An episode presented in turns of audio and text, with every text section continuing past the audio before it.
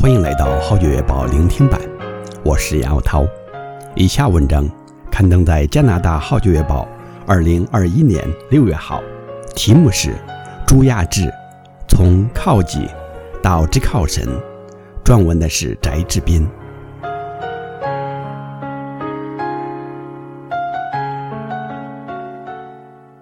朱亚志从中原地区前去北京打拼。当时，这个没有背景、没有人脉的年轻人认为，想要生活富足，只有靠自己。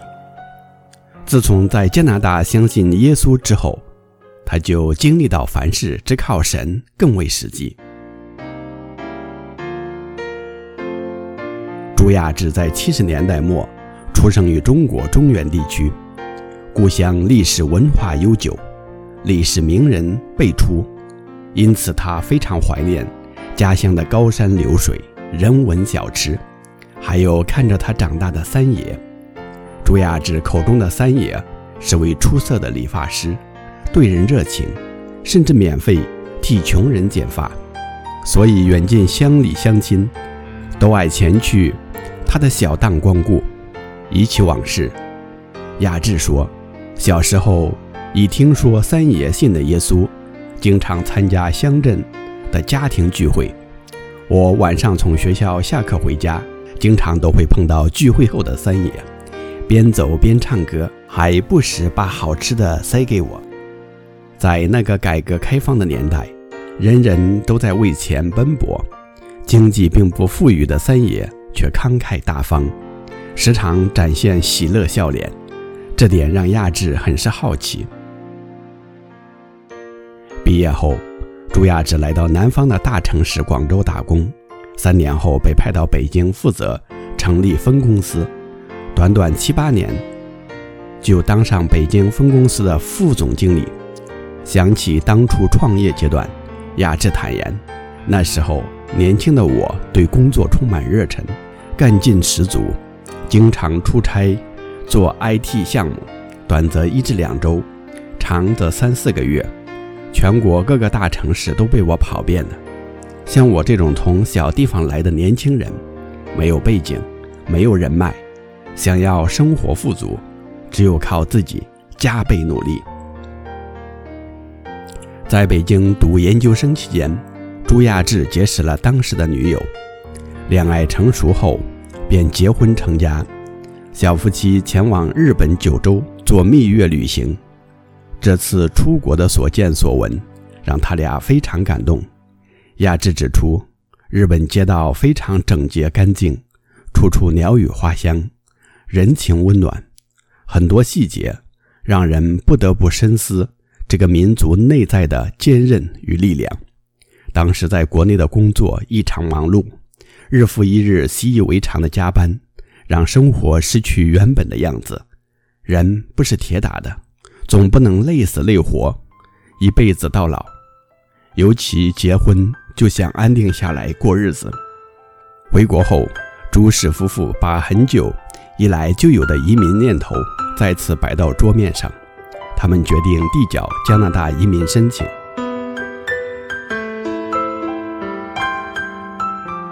二零一零年五月，移民申请通过，朱亚志夫妇俩抱着刚满一岁的女儿。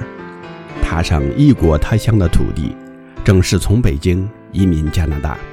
到多伦多第一个落脚的地方，就是在网上随机找的一间家庭旅馆，而旅馆主人是一对华人基督徒夫妇。抵埗第一天，与他们寒暄过程中，朱氏夫妻就被邀，翌日早上一起到一家华人教会聚会，他们欣然同意。这一去，朱氏一家就再没有离开过教会，因为在那里，亚志找到了当年家乡三爷平安喜乐的源泉——耶稣的爱。亚志说：“这对夫妻虽然也是从中国大陆移民过来，却没有很多国内人的浮躁。看到这家人表现平和淡定，太太在家学习，准备考研究生。”丈夫在政府 IT 部门工作，下班回家还要做饭、做家务、照顾孩子。空余时间，夫妻俩则在经营自己的家庭旅馆。工作和生活虽然忙碌，但精神非常富足健康，从没见过他们吵架拌嘴，脸上总是透出喜乐光彩。朱亚志夫妇原打算只住旅馆一周，但已签约的房屋因为屋主出了差错，需延迟一周才可交屋。朱家被逼在家庭旅馆多住一会儿。离开结账时，旅馆夫妇体谅到他们面对新环境的需求，竟主动免去多住七天的房钱。这种充满爱和善意的做法，对朱氏夫妇来说，除感动外，实在也不能理解。然而，房东确实给了他们一份最宝贵的礼物，就是领他们到教会认识神。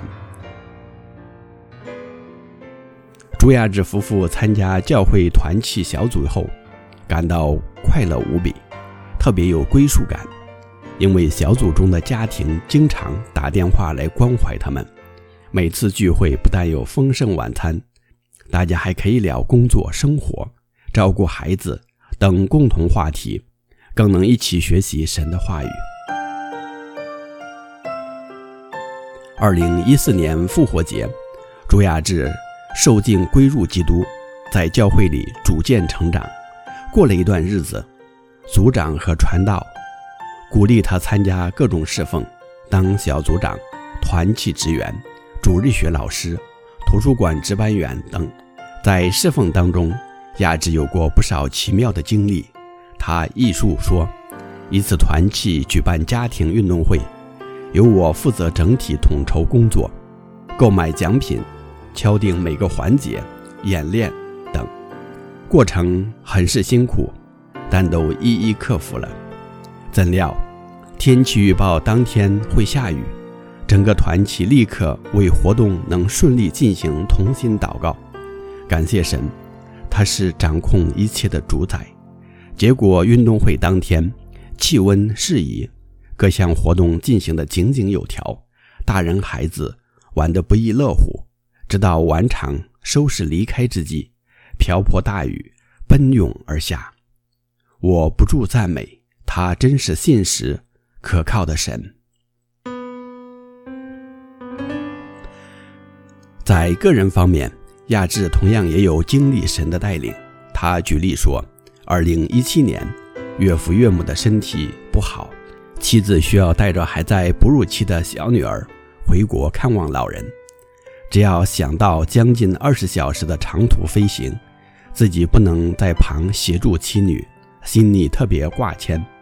于是不断祷告，求神帮助。岂料在办理登机手续时，竟发现。教会另一位相识的姊妹，也乘搭同一班机，且与妻子邻座。就这样一路上得到他的照顾，神的安排真是超出我们所想所求。信主以来，朱亚志感恩地见证说：“我的生命因他带来很大改变，心里有主，生活就不一样。我清楚知道，我的帮助。”是从造天地的耶和华而来，诗篇一百二十一篇二节。哪怕病毒肆虐，局势动荡，有神同在就可放心。亚志立志向更多人传福音，当日自己怎样被带到神面前，他也要照样去帮助未信的人。